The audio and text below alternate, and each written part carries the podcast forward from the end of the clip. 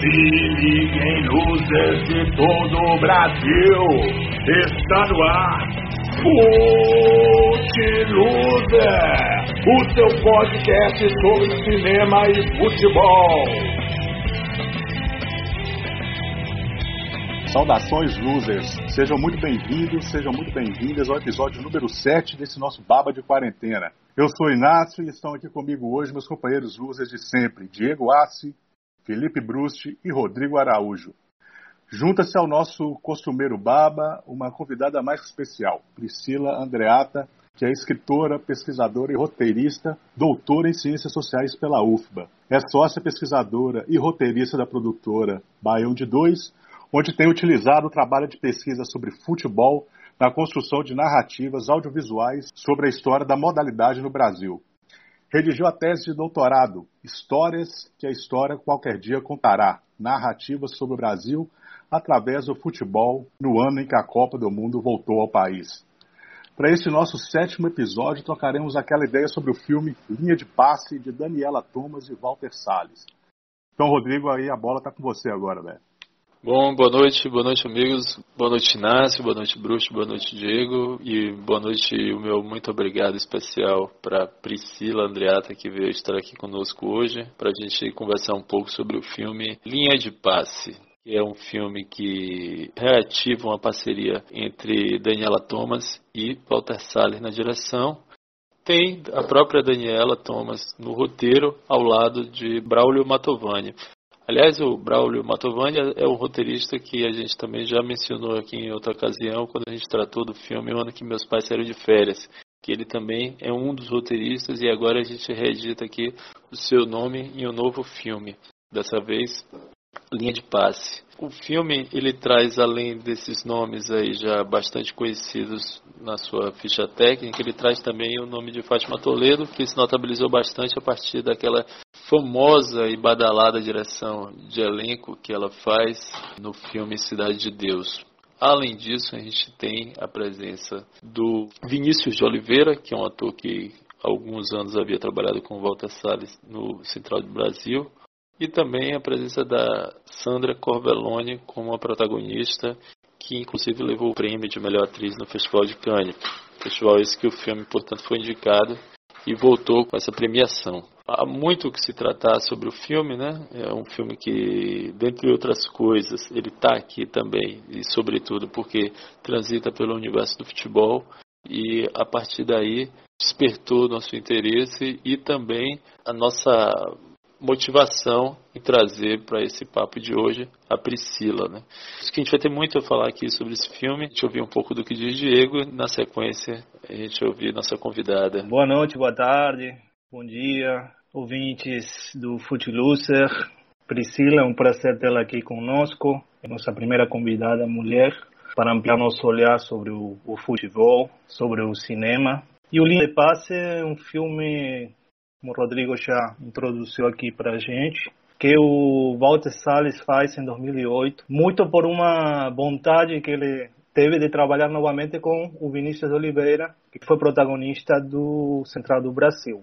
É uma questão cronológica bem interessante entre esses dois filmes, porque o Central do Brasil estreou em 98 e o Linha de Passe em 2008 passa uma década entre um filme e outro, entre um retrato do Brasil e um outro retrato do Brasil mais contemporâneo. E isso aparece logo na personagem do Vinícius, um dos quatro filhos que fazem parte da família de uma mãe solteira, que cria os próprios filhos, todos de pais diferentes, com motivações diferentes. E é uma família na qual cada um tem seu próprio destino, suas próprias vontades, e o único que os liga é o futebol, né?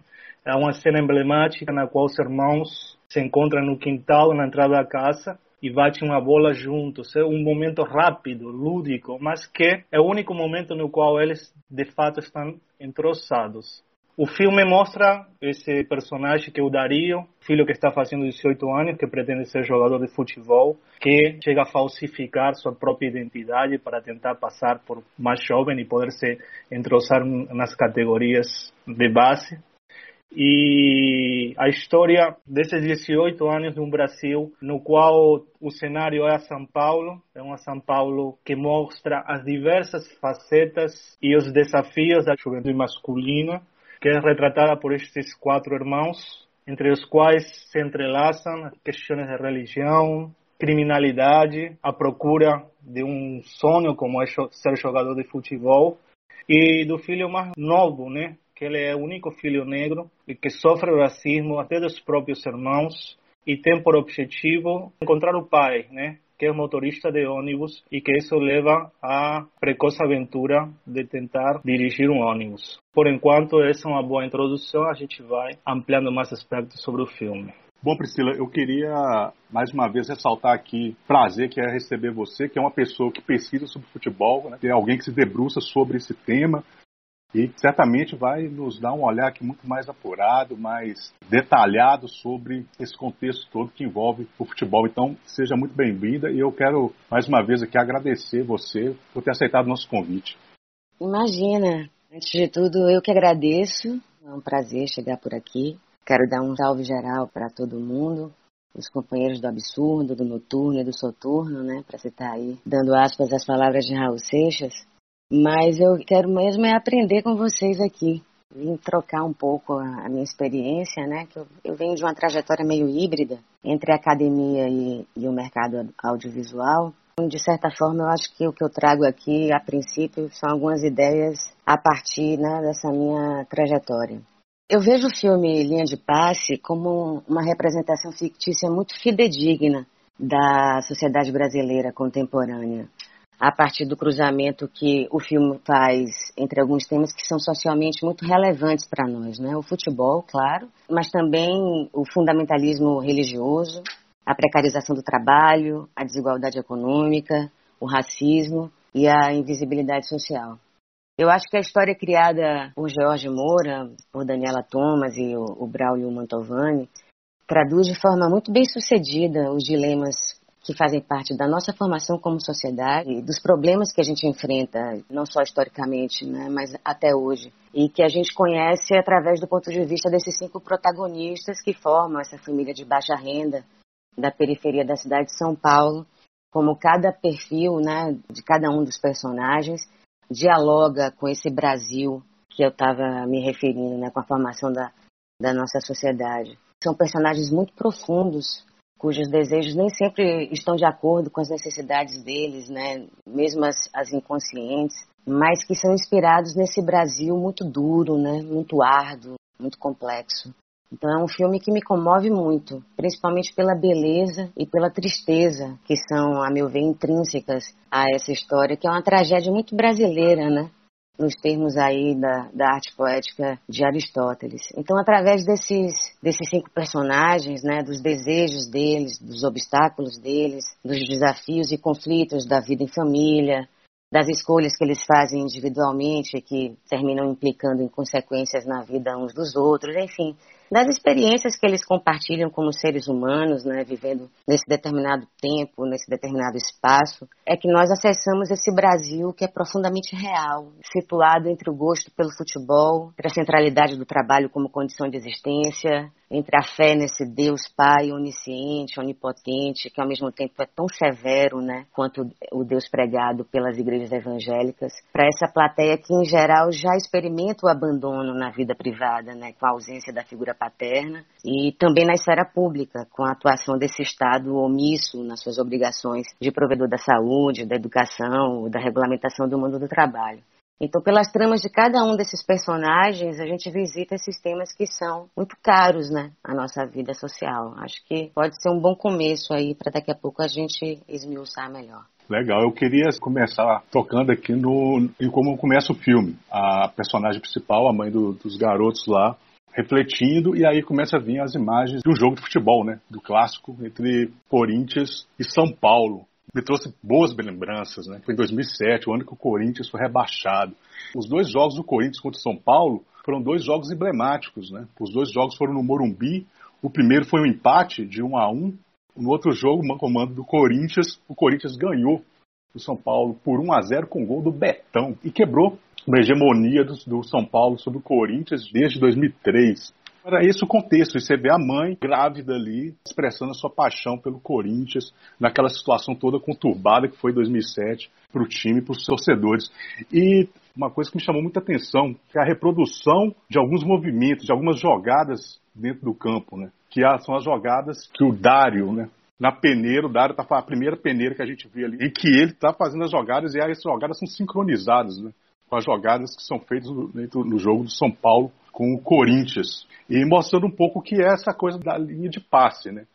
que é a construção de uma jogada quase que perfeita, né? na verdade, troca de passes, que é você impedir que o adversário impeça que a jogada aconteça, e você consegue ali elaborar uma jogada, a finalização apenas com troca de passes, que é meio um pouco o método que é usado no filme para contar a história. Cada hora o foco está na história pessoal de um personagem diferente. Em alguns momentos elas vão se encontrando como nessa linha de passe. Mas para mim, cara, o mais apropriado do filme devia ser linha de impedimento porque o que ela nos mostra é, são personagens que vivem dentro de um contexto social em que a sociedade que a gente vive coloca eles sempre em impedimento. É tudo errado para eles o tempo todo. E a reprodução do que acontece cotidianamente nas periferias do Brasil que acontece com essa, com essa galera, faz parte da, da massa, da classe trabalhadora e que bota a engrenagem capitalista toda em movimento, né, que é moída ali, usada como combustível, como ferramenta para poder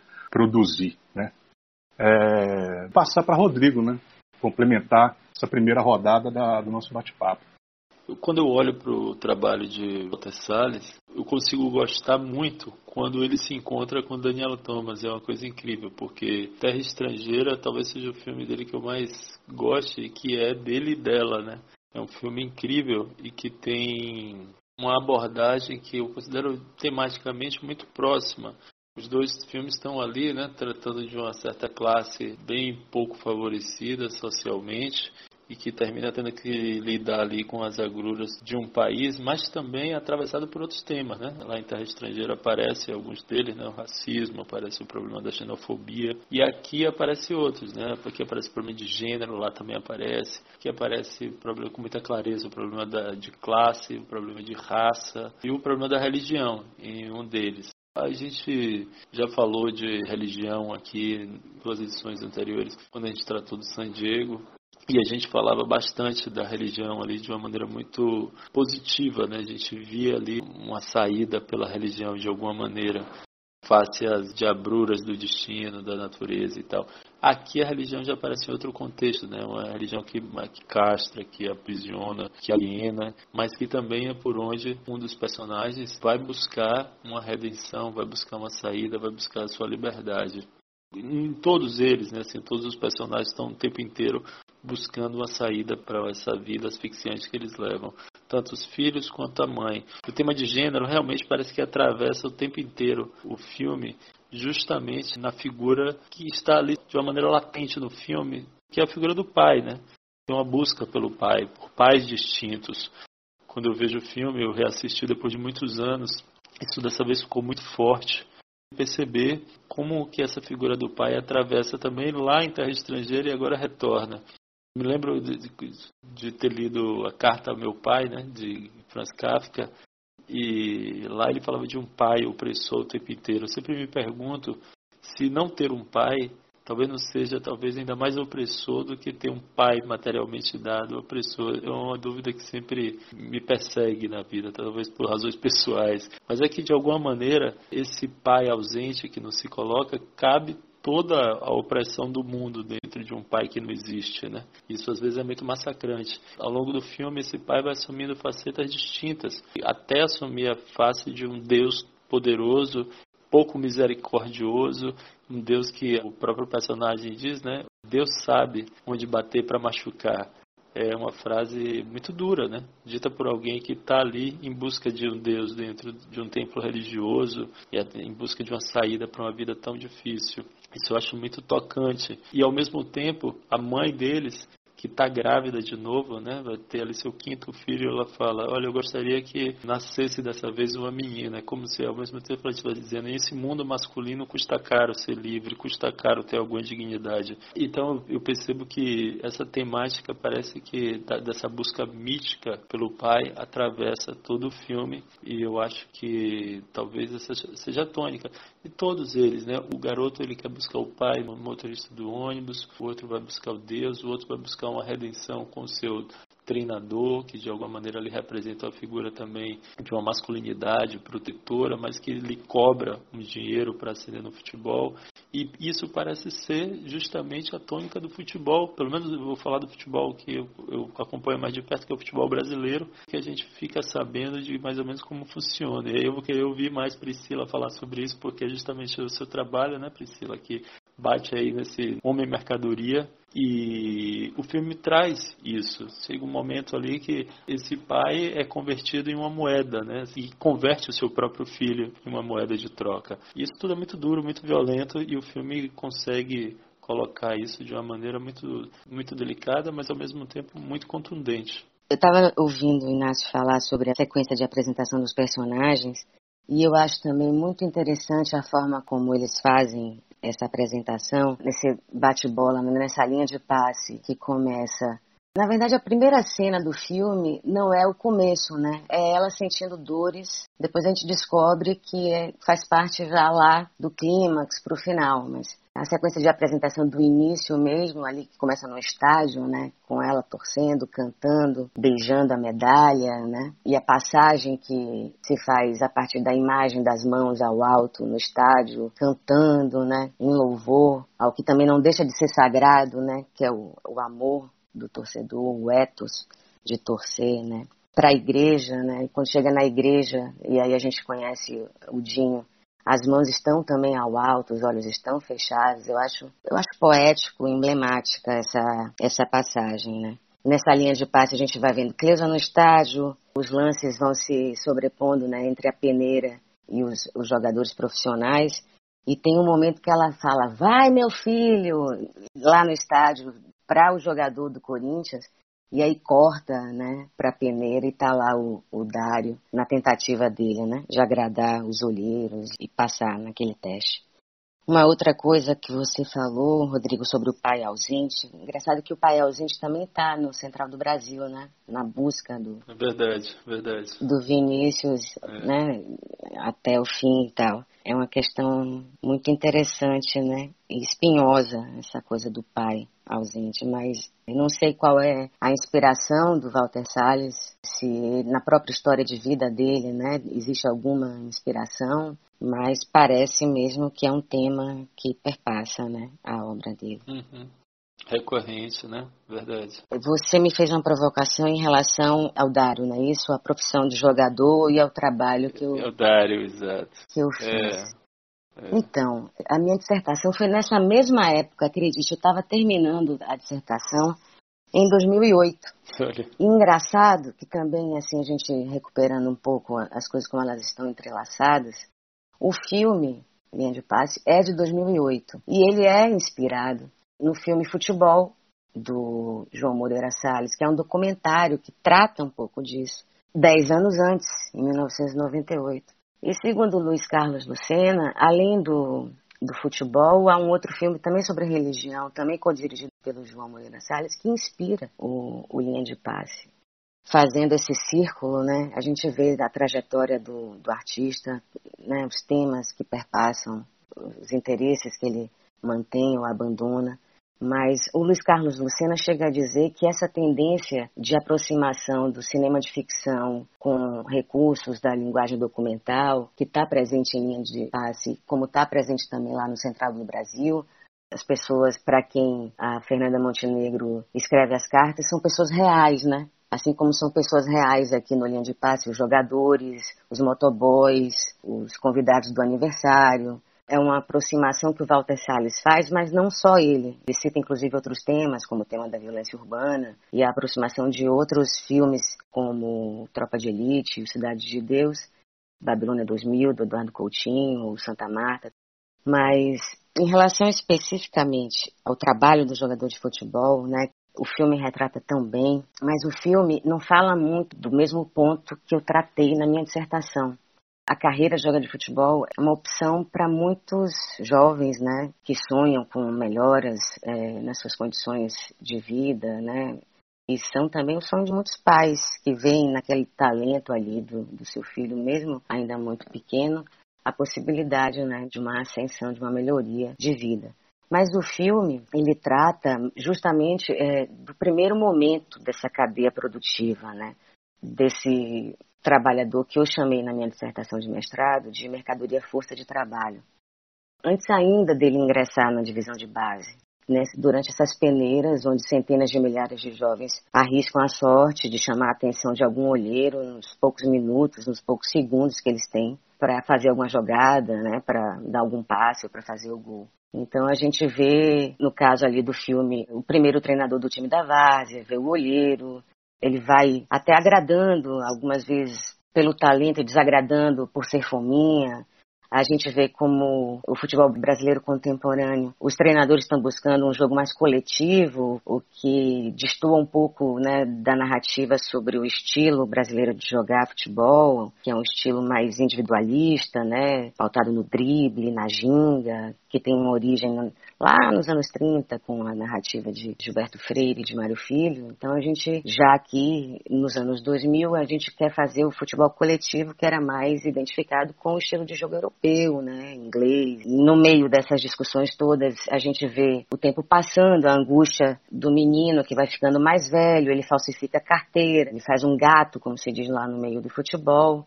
e é um, um, garoto que aparentemente não, não faz nada além de se dedicar ao futebol, não estuda nem trabalha, né? Assim, ele vive para a carreira de jogador de futebol. É uma realidade muito cruel, porque a imensa maioria não consegue entrar nesse mercado de trabalho e depois tem dificuldade de, de se encaixar em qualquer outro tipo de ocupação, porque não tem mesmo nem formação, nem qualificação profissional e ainda tem o peso da frustração, do fracasso e da realidade, né, para lidar.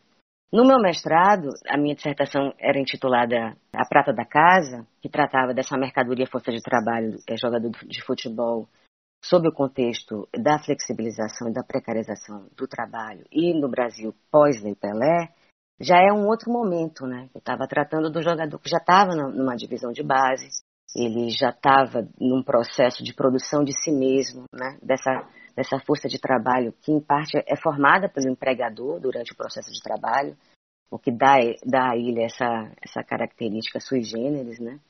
São duas fases né, de produção de si mesmo, a produção do, do corpo, né, do corpo do atleta, e o processo de produção do espetáculo propriamente dito, que é o jogo. Nessa produção de si mesmo, que é uma força de trabalho em potencial, ninguém tem garantia de que vai virar jogador profissional, né? O atleta também vive sob a insegurança, sob a incerteza né, do futuro que a gente vê ali no Dario. Mas existe pelo menos uma regulamentação maior, né? Existe aí o ECA, que regulamenta que o trabalho do jovem deve ter X horas por dia, que ele deve ir à escola, né? Há uma série de, embora haja a burla também, há uma série de regras aí para os clubes cumprirem que no limbo, que é esse momento pré-divisão de base, os jogadores jovens não, não vão saber nunca como é que é que funciona.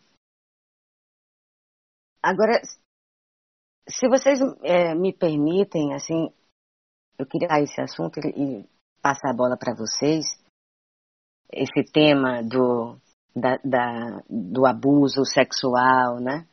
É um tabu e todas as vezes que surge é, você é obrigado a, a desligar o gravador, né?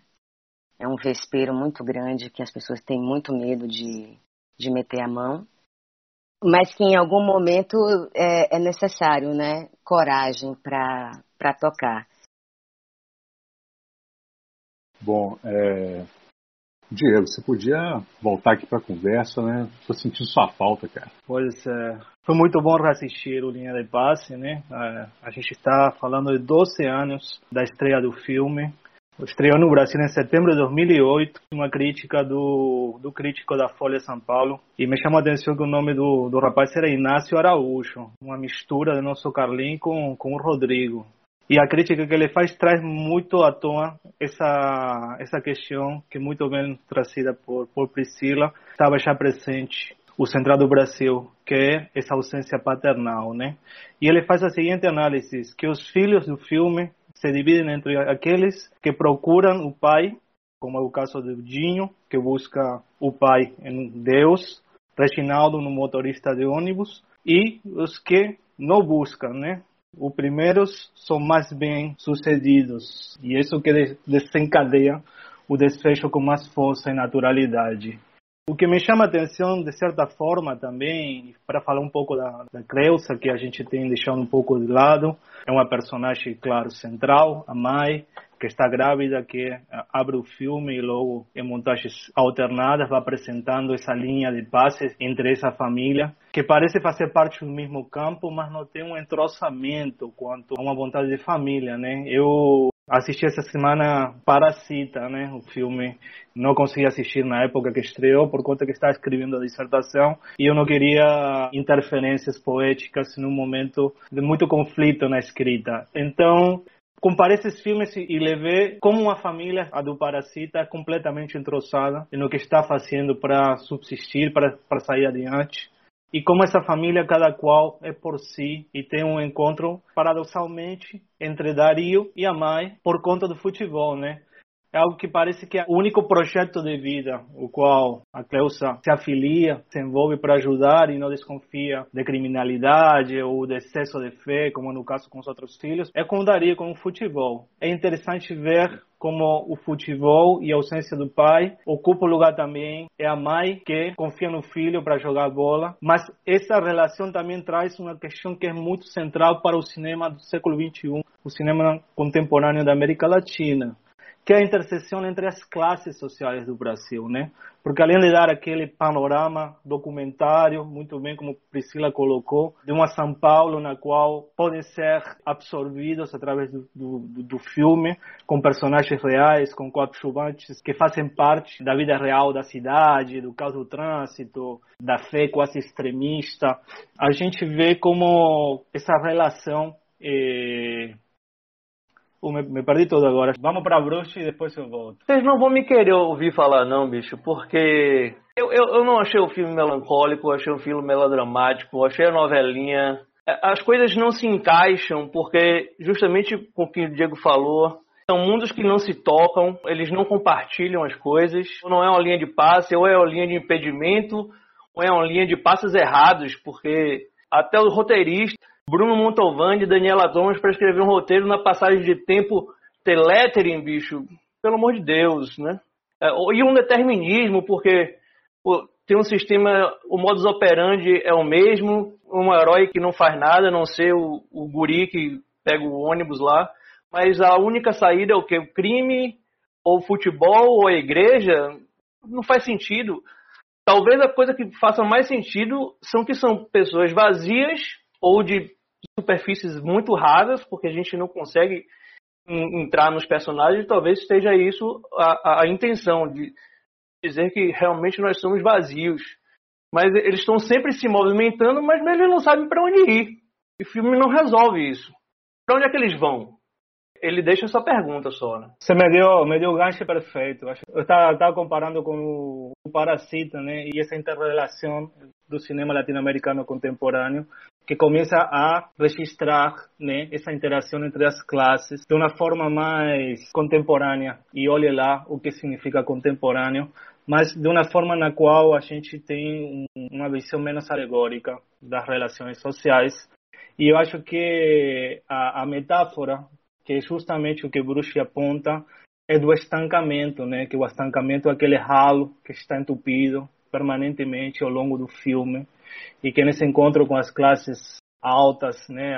O Dario joga bola na quadra do prédio onde a mãe trabalha como empregada doméstica, né? Filho da patroa leva ele, ele porque ele joga muita bola, né? Numa saída noturna que ele faz com a turma do filho da patroa do playboyzinho, né?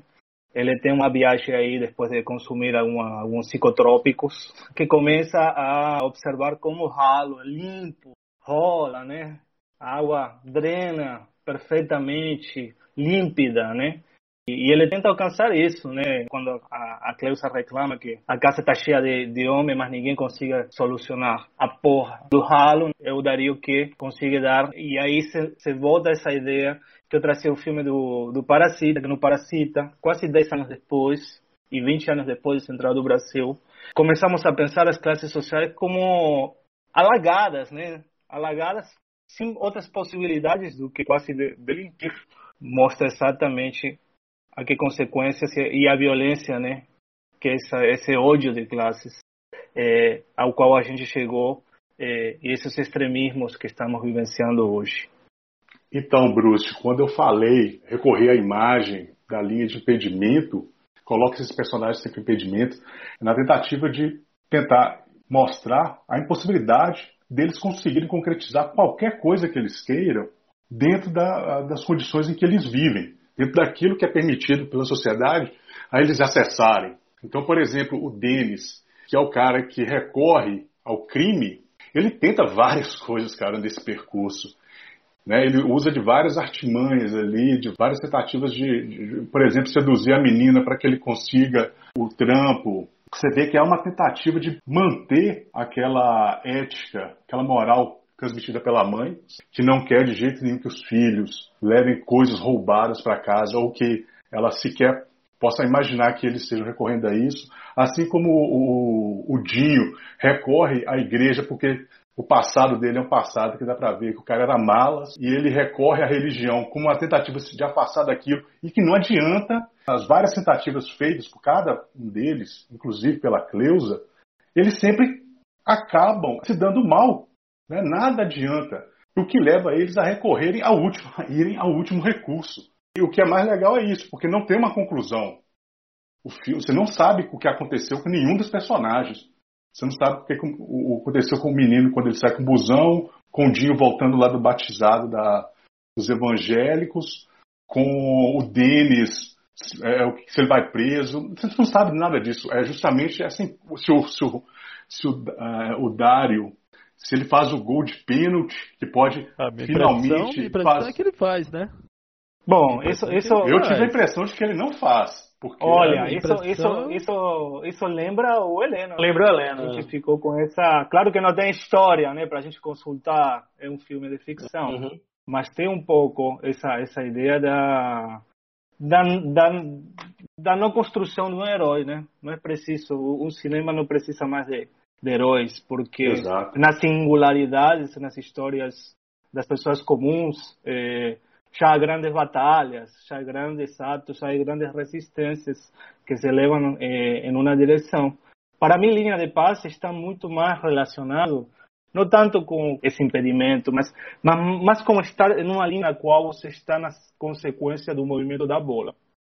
E isso será muito interessante na costura do filme, né? O motorboy persegue seu irmão que trabalha, que é o religioso que trabalha no posto de gasolina, que acaba sendo assaltado por um terceiro motorboy e eh, traz consequências né, no desfecho da história do Dino. Da mesma forma, precisa de grana do Dino para poder ir com a menina que está paquerando, para poder pegar mais corridas e ganhar mais grana dentro da, da oficina do motorboy. Então, todas as relações estão interligadas. O próprio Dario precisa de grana da mãe para poder bancar os caras, os olheiros, para ele poder jogar no time que ele, eh, ele quer começar sua carreira. Então, há, há uma linha de passe na qual esses personagens eh, acabam se envolvendo e acaba sendo difícil eh, não receber uma bola, né? Uma bola e, e, no caso a bola, a bola não, não é redonda, né? assim, futbolisticamente falando. Da compreensão do filme, né, voltando um pouco atrás aí do, do pênalti, isso remete a uma saída também. E aí eu acho que Priscila pode falar melhor disso, porque foi uma observação dela ainda há pouco, que ela diz assim, o filme começa pelo final eu observo assim também, minha compreensão também é essa, que ele faz o gol de pênalti e ele parece que encontra ali uma, uma saída na vida pelo futebol. Parece que o aponta para ir o caminhar pelo futebol, terminando ali uma saída pela família. Eu, Priscila me corrija, mas eu acho que você também leu assim, não? Eu vejo assim também. Eu vejo aquela cena da Cleusa sentindo dor não me lembro agora se é na porta inicialmente ou se já é sentada na cama, na primeira cena do filme. Não, abre, abre ela sentada na, na cama e. Na cama, isso. Na porta. E depois corta para o estágio. Só para complementar o lance do pênalti, o grito do time dele é de alegria quando ele chuta. E tem, e tem expressões também de alegria com os jogadores Sim. com a camisa, que agora não lembro se eles são os amarelos ou se eles são os vermelhos. Acho que é o Tiradentes, né? Amarelo. A expressão dele não diz nada, né? Sim. Porque é isso, é, eu acho que é a expressão de um cansaço de quem luta diariamente para poder ter o direito de sonhar. Eu não vejo assim um vazio que é comum, digamos assim. Eles não compartilham nada. De fato, eles não compartilham coisas da vida deles, né? Eles não conversam. Parece que ninguém sabe que o Denis tem uma, um filho e uma, uma mulher, né? Ele é um pai. Ele repete um pouco a história dele. Ele é um pai ausente, mas ao mesmo tempo ele não repete porque ele é um pouco presente. Ele, ele comparece com alguma ajuda financeira, etc. Eu acho que na verdade o que, eles, o que existe para mim não é o vazio, é a falta, sabe? É a falta de afeto. Eu me lembro que eu observei que Cleusa só faz um carinho no Reginaldo na cena em que eles estão no ônibus voltando da escola depois que ele é suspenso por causa de, da briga, e ela descobre que ele não frequenta a escola, e aí ela eh, diz que na próxima vez que ele te chamar de neguinho filho da puta, você tá liberado para bater nele? E ela pega na cabeça dele, é o único momento que ela faz um carinho nele, e depois, quando ele tá dormindo, ela pega na sobrancelha dele, já naquele quase no clímax do próprio Reginaldo, da ânsia da busca pelo pai dele.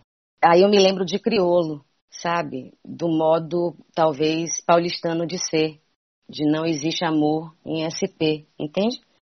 A minha orientadora, a professora Graça Druck, gaúcha, a gente sempre comentava é, as dificuldades que ela sentia quando chegou a Salvador, né? No trato, é, há um modo, né, da gente falar com as mãos, pega, não sei o quê mesmo dentro do Brasil, a gente pode identificar né, essas, esses distanciamentos. Não precisa você olhar para um alemão, né?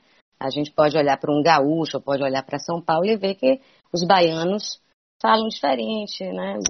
Pegam diferente, tem, tem essa coisa mais do toque, né? Da... Enfim, essa é a minha percepção.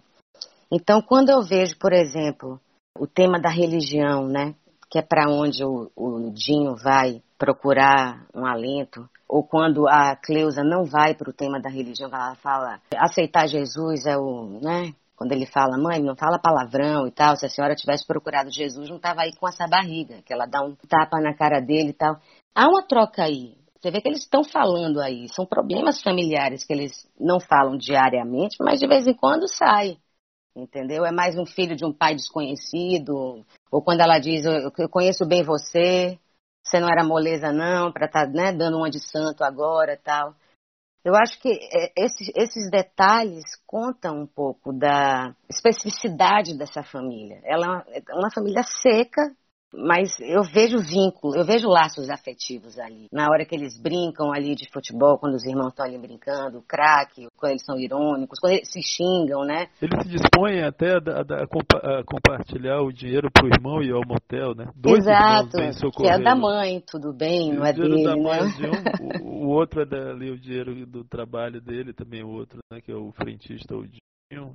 Agora, não sei quem foi que falou agora sobre o aspecto da religião, eu queria voltar a esse assunto e, porque me, me tocou muito, sabe? Eu acho muito cruel esse, até talvez pela influência do momento que a gente está vivendo hoje, né?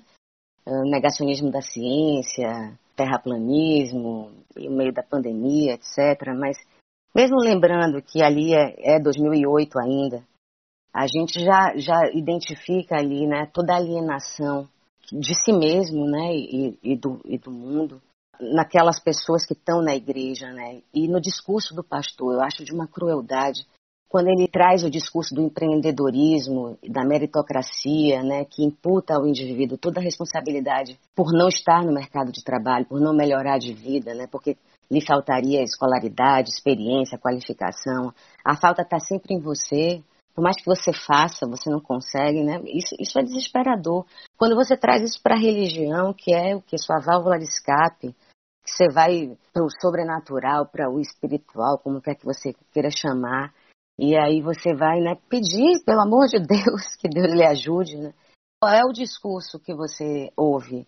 É um Deus vingativo que, que diz que se você não consegue é porque você não é merecedor, porque você não tem fé suficiente. E dá um desespero ver aquela irmã rosa na cadeira de rodas se levantar dentro da igreja, né, com a ajuda das pessoas, e mesmo dentro do mar quando ela vai ser batizada.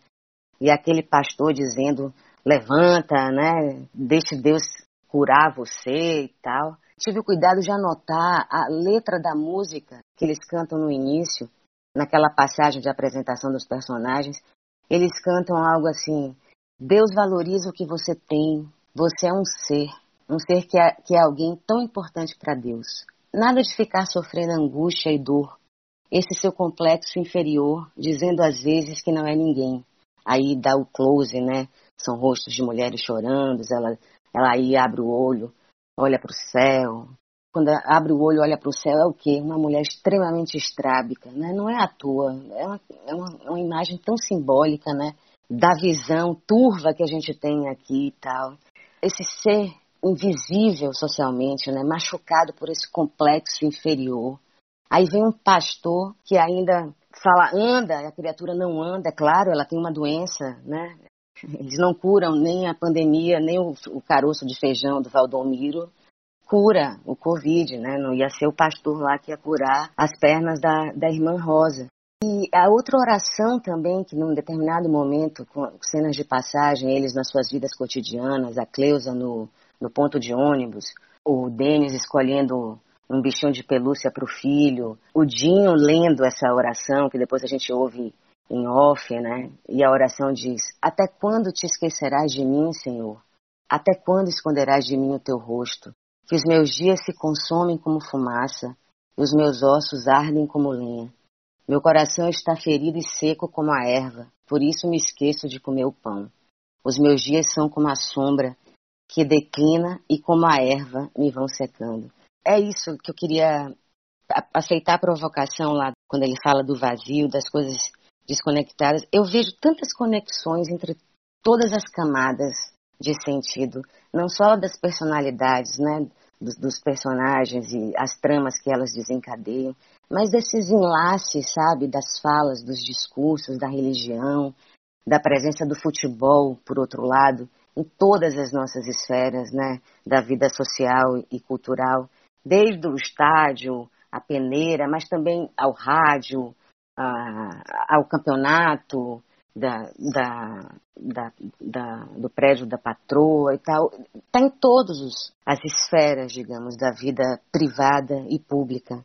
É por isso que eu, eu, eu gosto tanto do filme e eu acho ele tão representativo da vida brasileira e eu acho que realmente ele é um. Ele está muito no limiar, como disse Walter Salles, do, do documentário e da ficção. Por isso ele é tão feliz, assim, no meu modo de ver.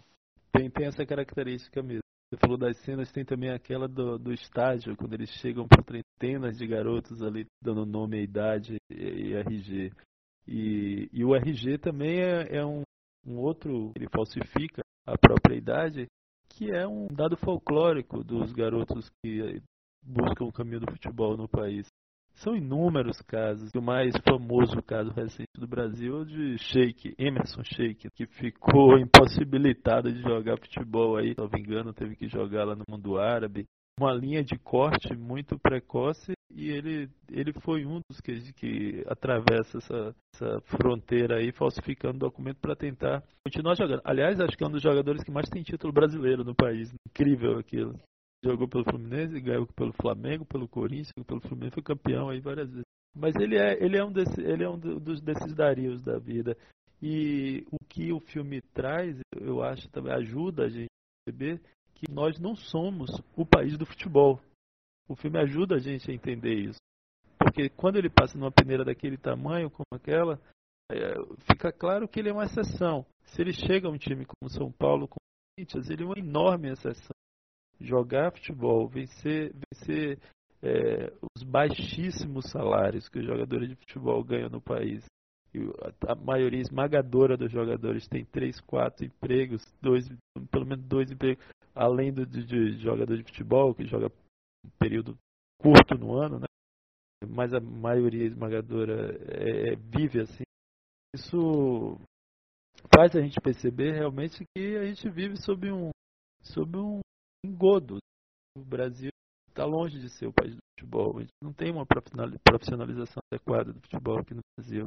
Aquilo, o destino de Dario ilustra bem isso, né? Chega um determinado momento, fez os 18 anos, não passou nos testes e começa ali a, buscar empregos em outros lugares, é, vai ali de, assistência, sem como você falou, né? Sem a devida qualificação e com um sonho que é colocado na lata do lixo simplesmente porque não existe uma abertura para o atleta, para o jovem jogador é, encaminhar ali seu trabalho, que, for, que seja por outras divisões, que seja por outros caminhos. É, é, um, é uma situação dramática aí, né? A situação do futebol no Brasil. O, o 7 a 1 atravessa o futebol nas diversas camadas, né?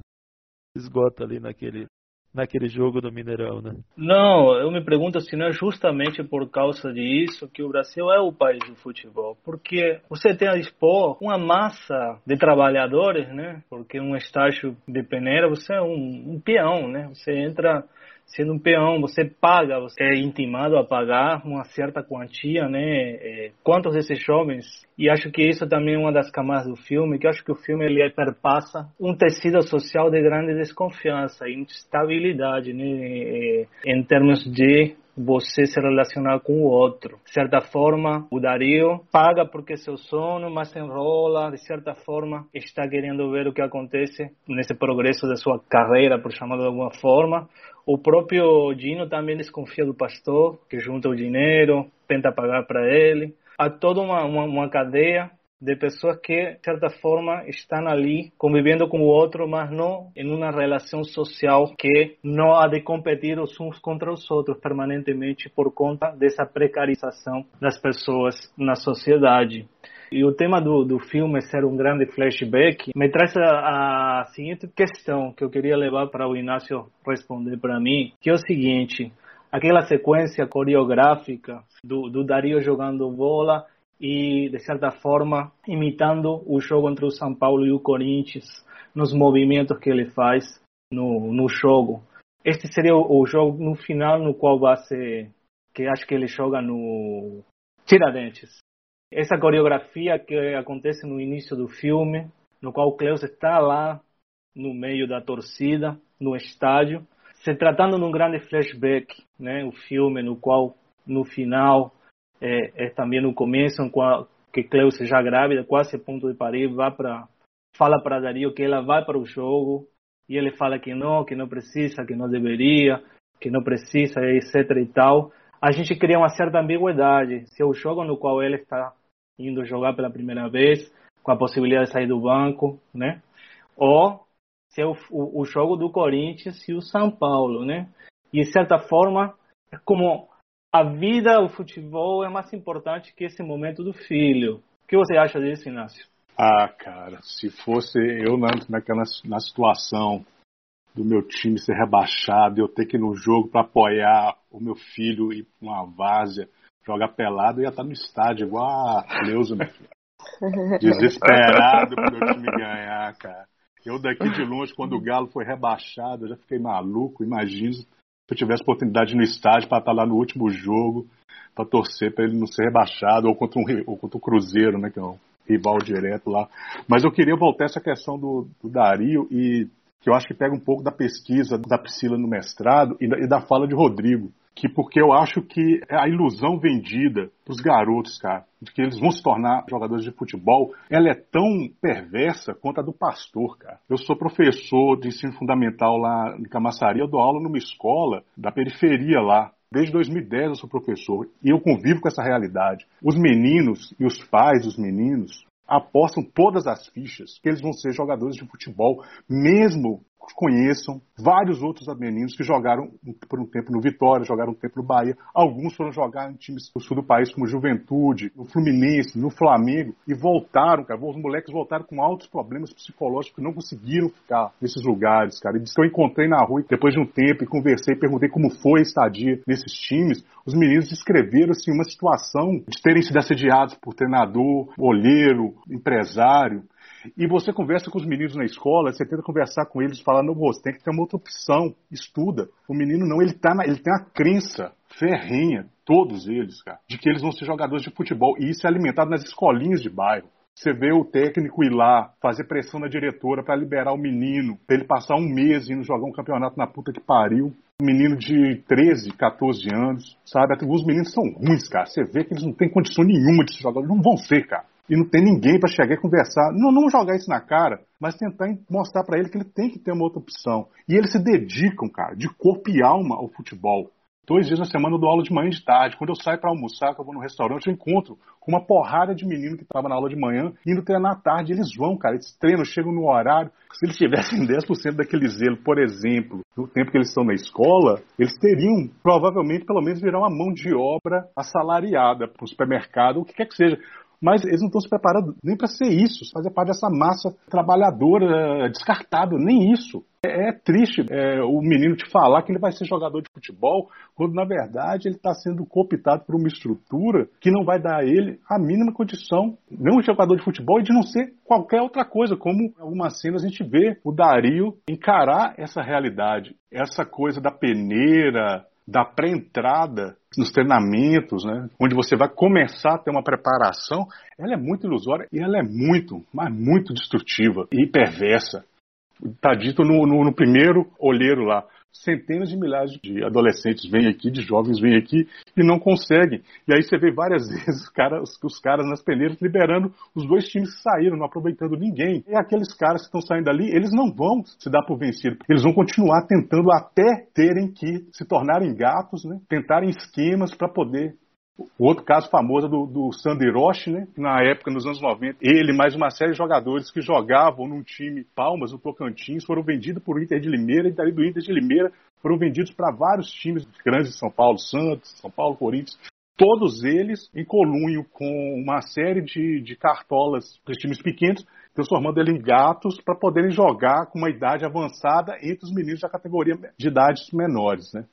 Então é, é toda uma estrutura muito cruel, cara. E ela é tão cruel e ela vende uma ilusão tão perniciosa para seduzir esses meninos e, e, os pais deles também, né, de apostar de que eles vão ser o próximo Ronaldinho Gaúcho, como se isso acontecesse o tempo todo, né, o próximo Neymar, que me parece muito próxima a essa da religião.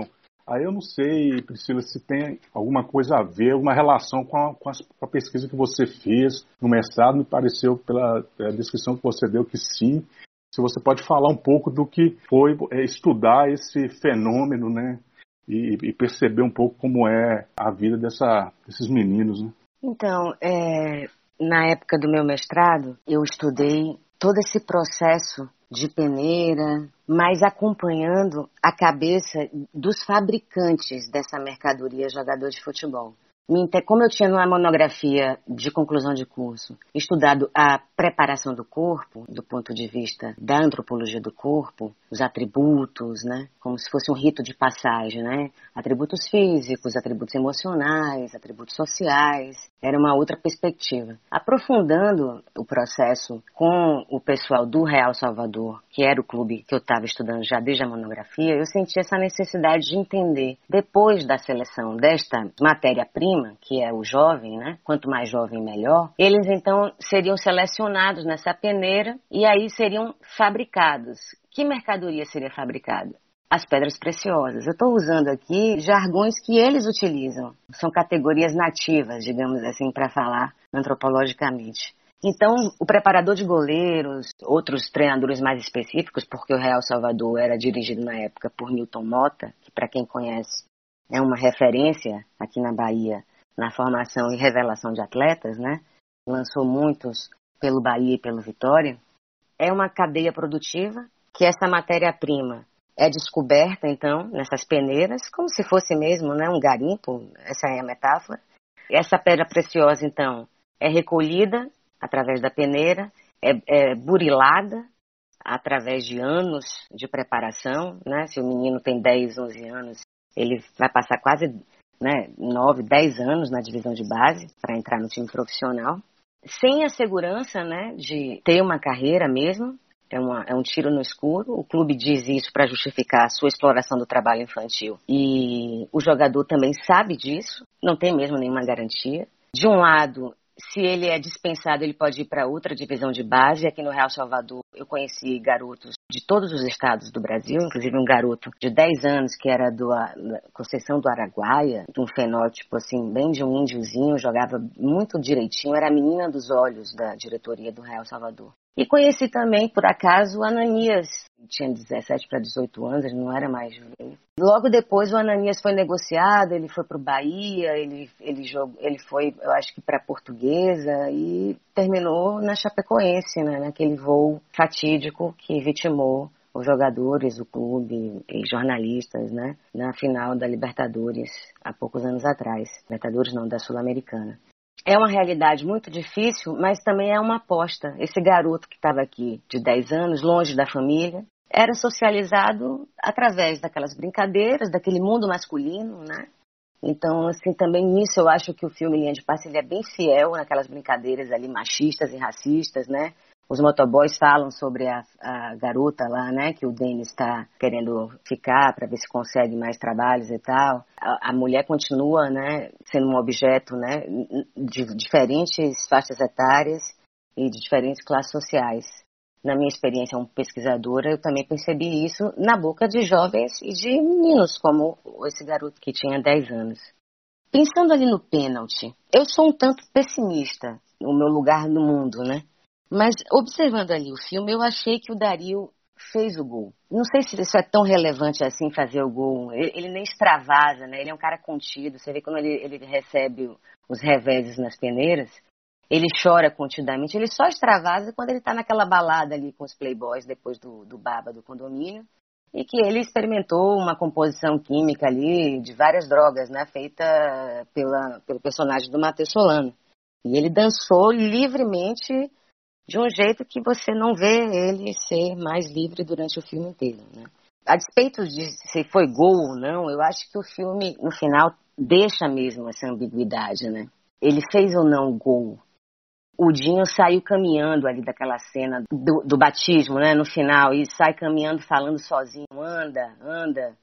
Eu fiquei, fiquei, me perguntando se ele conseguiu algum tipo de lucidez, né? Que não era o caminho aquela igreja ali, pelo menos. Ou será que o Denis vai parar de roubar depois daquela experiência mal sucedida ali? Muito emblemático, né? O grito da, da invisibilidade social que ele dá ali pro cara. Olha para mim, playboy, você tá me vendo e tal, né? E o cara lá, louco de medo, sem saber se olha, se não olha, né? Você não sabe se, se ele vai continuar motoboy, se ele vai continuar roubando. Será que vai nascer a filha menina da Cleusa, né? O Reginaldo, que loucura aquilo, né? O filme termina com aquela subida do ônibus desaparecendo ali, o menino aprendendo a dirigir como motorista, como o pai dele foi e tal. Será que vai acontecer o que com o Reginaldo? Fiquei pensando, será que ele vai preso? Vai dar algum problema? Mas pelo menos quando ele chegar em casa ele vai encontrar a foto do pai dele, né? Já colada embaixo do travesseiro. Quer dizer, que mesmo com toda a crueldade, a perversidade, e parece que mesmo existe essa visão de meio determinista, né? Parece que a realidade é um martelo batendo na cabeça dessa família. Tudo que eles fazem, né? Eles viram prego. Mas, de repente, também eu acho, mesmo eu pessimista, que pode haver ali no final espaço para você acreditar numa certa esperança, sabe? Apesar de tanta dificuldade, apesar da invisibilidade, apesar do abandono, apesar de tanta desesperança, né, de cada um. Essa ambiguidade do final que deixa a possibilidade da vida acontecer, porque o imprevisível também acontece, né? Não só no futebol, né, mas na própria vida. Eu concordo contigo que a esperança também é o que move, porque o Dário não é esse jogador de bola todo. Um dos, dos olheiros falou: igual você tem mais de mil, então você não é genial. Só que ele, eles têm que tentar aquilo, né? E a despeito de todo o charlatanismo da igreja, dos pastores, que, que às vezes são crimes, né? Vender ilusões, como o Inácio falou. Para mim, o Dinho talvez seja o personagem mais completo ou complexo do filme. A despeito de todo esse, esse charlatanismo da igreja, ele é de verdade. Ele é uma bomba para explodir, porque parece que ele já teve um passado criminoso, insinuado ali pelos vizinhos, mas ele acredita mesmo na fé de, de, de Jesus mesmo, de Deus, seja lá o que ele acredite. No final, a linha de passe dele é dar um passe para aquela mulher para ela começar a andar. Ele vai dar um passe de energia para ela. E ele parece se imbuir dessa energia para seguir adiante andando. Deus sabe para onde, né? Ô Bruce, igual o Dario lá no, no Footloser, no campo do Mosteiro, tem um monte, fominha, não toca a bola pra ninguém, quer entrar com bola e tudo para dentro do gol. Isso aí realmente tem milhares deles por aí, cara. Fominha tá, tá cheio. E lá no São Bento tem um monte. Então, gente, é o seguinte, eu acho que a gente já. O papo tá muito bom. E eu vou ter que ser o chato, tentar cortar a vibe aqui que tá gostosa, que tá aconchegante, que tá fluindo bem. Mas é, se não tiver mais nada que vocês queiram acrescentar, acho que a gente já poderia começar a, a finalizar o nosso episódio de hoje. Eu queria, a modo de encerramento, falar que eu já participei de peneirinhas. Eu, claro que era uma joia, bruta, tinha tudo pela frente, mas ocorreu algo muito engraçado na minha vida. Eu fui me provar no clube Ferrocarril Oeste, em Buenos Aires, no bairro de Caballito. E esse dia eu lembro que o treinador falou: você fica aqui aguardando, quando chegar a geração de 79. Você vai com eles aí vai fazer o teste. Beleza. Você já tem nome de craque, Diego Maradona. É isso. Só faltava futebol. Dar bola, né? Chegou uma turminha aí, vocês são que geração? 79. Bora, vou colar com vocês. Pronto. Só sei que rolou um treino pesado, meu irmão. Aquele treino, mas eu estava dando a vida lá. Eu fui até o final. Eu dei tudo. E aí chega uma outra turma com outro treinador e disse, vamos embora fazer o teste aqui. Eu falei, pô, eu estava onde? Eu estava fazendo o treino do time, que já estava selecionado, rapaz. Quando entrei em campo, uma quebra para cá, outra quebra para lá, fui me caindo, me quebrando tudo. Oh, meu. Não consegui fazer o teste.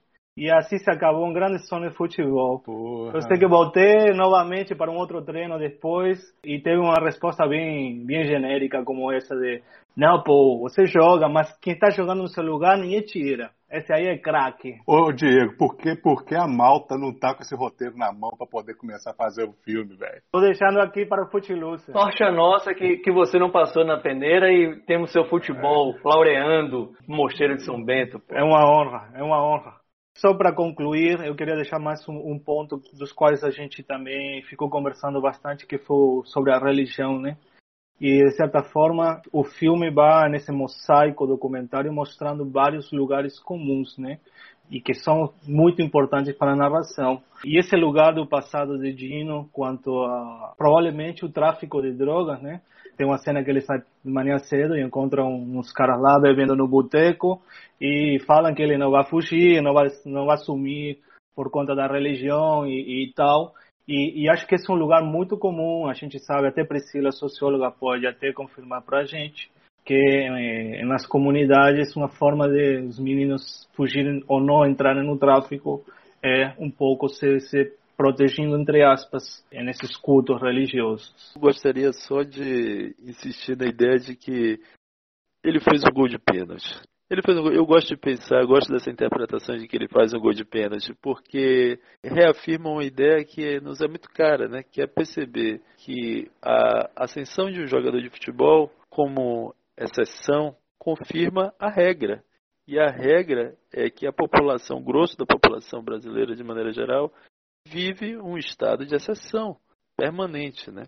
Então, se a gente forçar um pouco a barra, assim, toda essa temática da ausência do pai, talvez de alguma maneira tenha um reflexo também na ausência de Estado.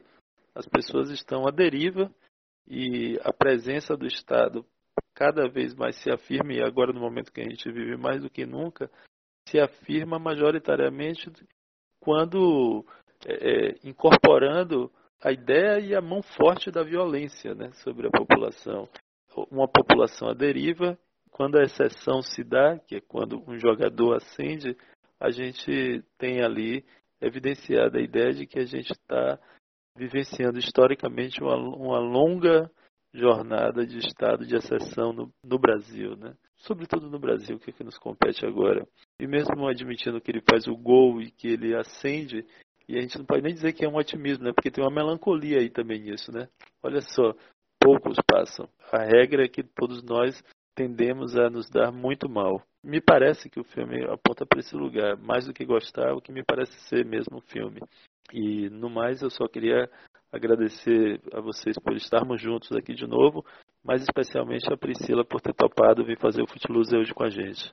Eu queria, primeiro de tudo, agradecer o convite, né? E pedir desculpas pela timidez e, e pelos raciocínios interrompidos, é, a, a falta de prática justifica um pouco. Obrigada mesmo, mais uma vez, um prazer conhecer vocês. Estamos aí, de repente, para um outro papo oportuno. E é isso. Até mais ver. Valeu, obrigado Priscila. É, só um, um, dado curioso é que se passaram 12 anos desse filme, né? Com 12 anos dá para formar um atleta, iniciar a formação de um atleta, digamos assim, mas ele só seria bem formado se tivesse uma formação e um estado um pouquinho mais presente, como o Rodrigo falou. Tivemos um, uma experiência que foi justamente esse tempo aí de 13 anos de um estado mais ou menos humano, mais próximo de todos nós. Mas a gente não está mais ou menos como linha de os personagens, né? A gente está andando em círculos sem um, um, um, esse alicerce para os meninos que estejam jogando futebol ou sendo técnicos de seja lá o que for, ou para chegarem no nível superior, tem que ter um bocado de feijão com arroz aí e um, um dedinho nosso, né, contribuindo. Um abraço e até a próxima. É isso aí. Bom, Priscila, você pode ficar tranquila, porque além da timidez, você é uma pessoa muito gentil. Sua participação foi muito segura, muito acrescentou demais. E se você quiser praticar para você ficar ainda melhor fazendo podcast, a gente já deixa aqui aberto o convite para quando você tiver um tempo e quiser passar raiva com a gente aqui de novo, você nos avise para a gente. Ou você pode sugerir um filme, né? Quem sabe para a gente debater aqui, né? É, fica aí também a, a, a possibilidade de no futuro você participar de novo, tá bom? Ah, você que é muito gentil. Ah, obrigado. Muito obrigada e estamos aí mesmo. Rodrigo falou que você era elegante, tá vendo aí? É, agora eu tô me sentindo assim, cara. Me senti um cara tão ogro, cara, tão rudimentar, cara. Rodrigo me deixou convencido agora, velho. E assim chegamos ao final de mais um episódio de Fute Losers Cinema e Futebol. Agradecemos aos losers e às losers que nos ouviram até aqui e agradecemos mais ainda a Priscila pela participação. Permaneçam atentos às nossas redes sociais para saberem sobre os temas de episódios futuros que costumam ir ao ar de 15 em 15 dias aos sábados, lá pelas 18 horas. Fique agora com a música Linha de Passe do compositor mineiro João Bosco. Caloroso abraço para vocês. Toca de tatu, linguiça e paiva e boi zebu, rabada com angu, rabo de saia, naco de peru, lombo de porco com tutu, e bolo de fubá, barriga d'água. Aonde que tem, e no balaio tem também um som bordão, bordando som, dedão, violação. Diz diz que viu, e no balaio viu também um pega lá no toma lá da cá do samba. Um caldo de feijão, um batapá e coração. Boca de siri, um namorado e um mexilhão. Água de benzer, linha de passe chimarrão. Babaluaê, rabo de arraia e confusão. E toca de tatu, linguiça e pai e bozebu. Rabada com angu, rabo de saia. Naco de peru, lombo de porco com tutu. E bolo de fubá, barriga d'água. Aonde que tem? E no balaio tem também um som bordão, bordando o som, dedão, violação. Diz diz que viu, balaio viu também o pega lá no tomba lá da casa do samba. Um caldo de feijão, um vatapá e coração. Boca de siri, um namorado, um mexilhão. Água de benzer, linha de passe e chimarrão. Babaluaê, rabo de arraia e confusão.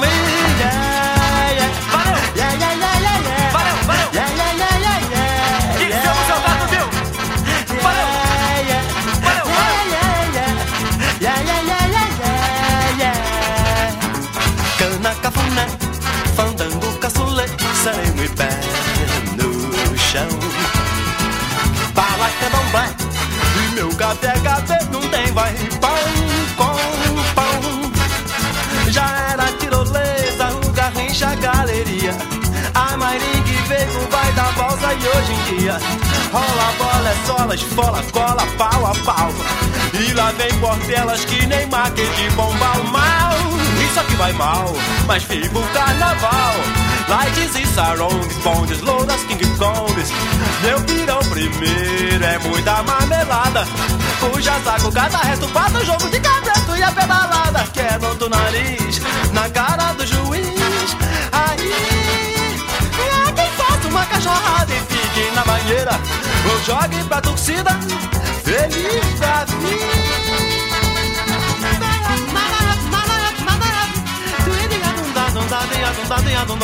Daqui num paduleiro de som lá nunca tô padulê som num padulô Daqui num padulô de lá é pra valer Não digo toca de tatu e pai e pois é bom. Rabada com angu, rabo de saia. Nago de piru, lombo de fogo quando tu Bolo de fubá, barriga d'água. E aonde que tem, e no balaio tem também um som bordão medão, violação. E um diz que viu, vi no balaio Viu também o pega lá no toma lá da caduça